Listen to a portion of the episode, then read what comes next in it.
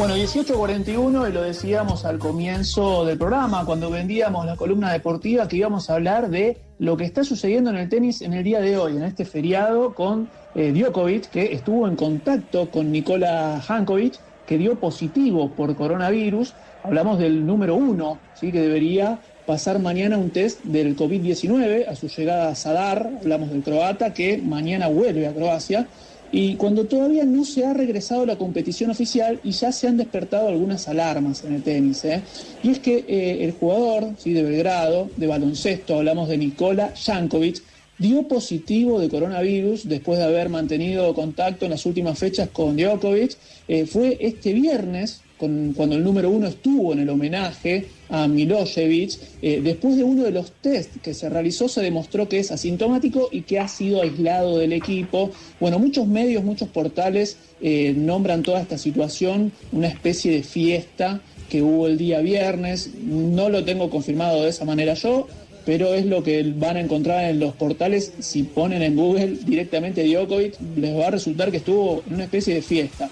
Eh, lo que sí sucedió es que eh, en el primer eh, torneo del Adria Tour, en el que Djokovic había reunido, por ejemplo, a un equipo con Dominic Thiem, Alexander Sebrev y Grigor Dimitrov, ¿sí?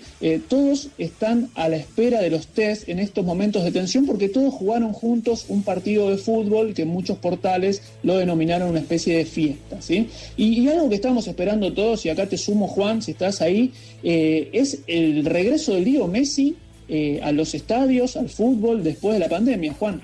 Sí, tuve la posibilidad de, escuchar, pero de no verlo. Estaba lamentablemente en la calle haciendo algunas compras, pero eh, bien, con gol, ¿no? Debut y gol. Sí, debut y gol, bueno, 4 a 0 eh, por la Liga Española. Barcelona venció al Mallorca, de visitante hacia Mallorca, y Messi anotó un gol que lo esperábamos todos los que estábamos eh, intentando ver a Messi después de mucho tiempo. Asistió además en otros dos goles y se llevó el premio a la figura del partido. Con estos tres puntos, el Barcelona se mantiene en la cima de la tabla con 61 unidades, dos más que el Real Madrid, como siempre, su perseguidor. Eh, este domingo el Real superó 3 a 1 al Eibar, así que sigue ahí, ¿sí? cabeza a cabeza con el Barcelona, que compartió el Barça en sus redes sociales la nueva marca histórica que logró Messi ante el Mallorca en este regreso del fútbol. Eh, se convirtió en protagonista en, como siempre, ¿no? un nuevo récord cada vez que juega un partido de fútbol porque llegó a los 20 goles por duodécima temporada consecutiva.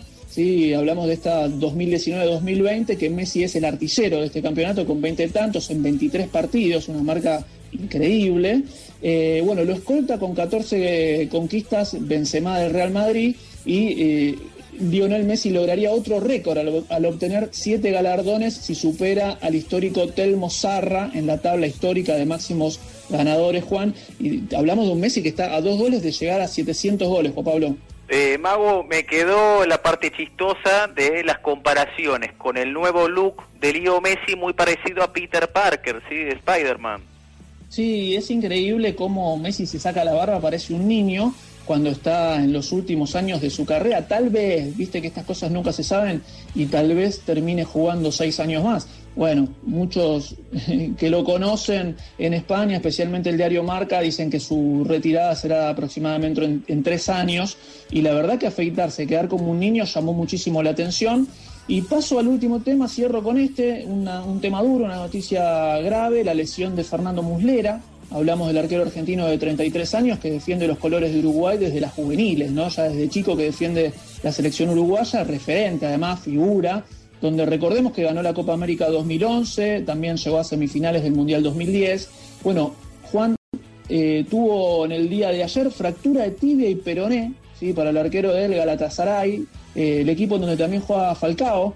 Bueno, durante el partido en el que perdió por 2 a 0 frente al Kaysur Rizerpor, eh, hablamos del fútbol turco, ¿sí? volvió el fútbol de Turquía con esta mala noticia se pierde entonces Fernando Muslera lo que resta del año por lo menos, Juan. Sí, e, es, el otro día escuchaba que hubo una comunicación entre Alberto Fernández y, el técnico de River, eh, Marcelo Gallardo, y Marcelo Gallardo decía que un jugador para volver a la competencia profesional, después de esto tiene que estar aproximadamente un mes y medio o dos, ¿no? De preparación para que no pasen lesiones y vuelva la competitividad, digamos, la alta competitividad, ¿no? Sí, y además hay que tener en cuenta que muchas ligas ahora, como por ejemplo la española, eh, se van a estar jugando durante la semana también, o sea, dos partidos por semana, ¿sí? para acelerar los tiempos. Es el caso de, por ejemplo, el Barcelona, que vuelve a jugar el martes de local a las 17 horas, y el Bayern Múnich, por ejemplo, la liga alemana, que puede salir campeón el fin de semana, pero esto lo voy a ampliar cuando cerremos ¿sí? el programa de hoy. Eh, ahora pasamos de páginas y nos vamos de la columna deportiva y seguimos con mucho más si no te gusta lo que...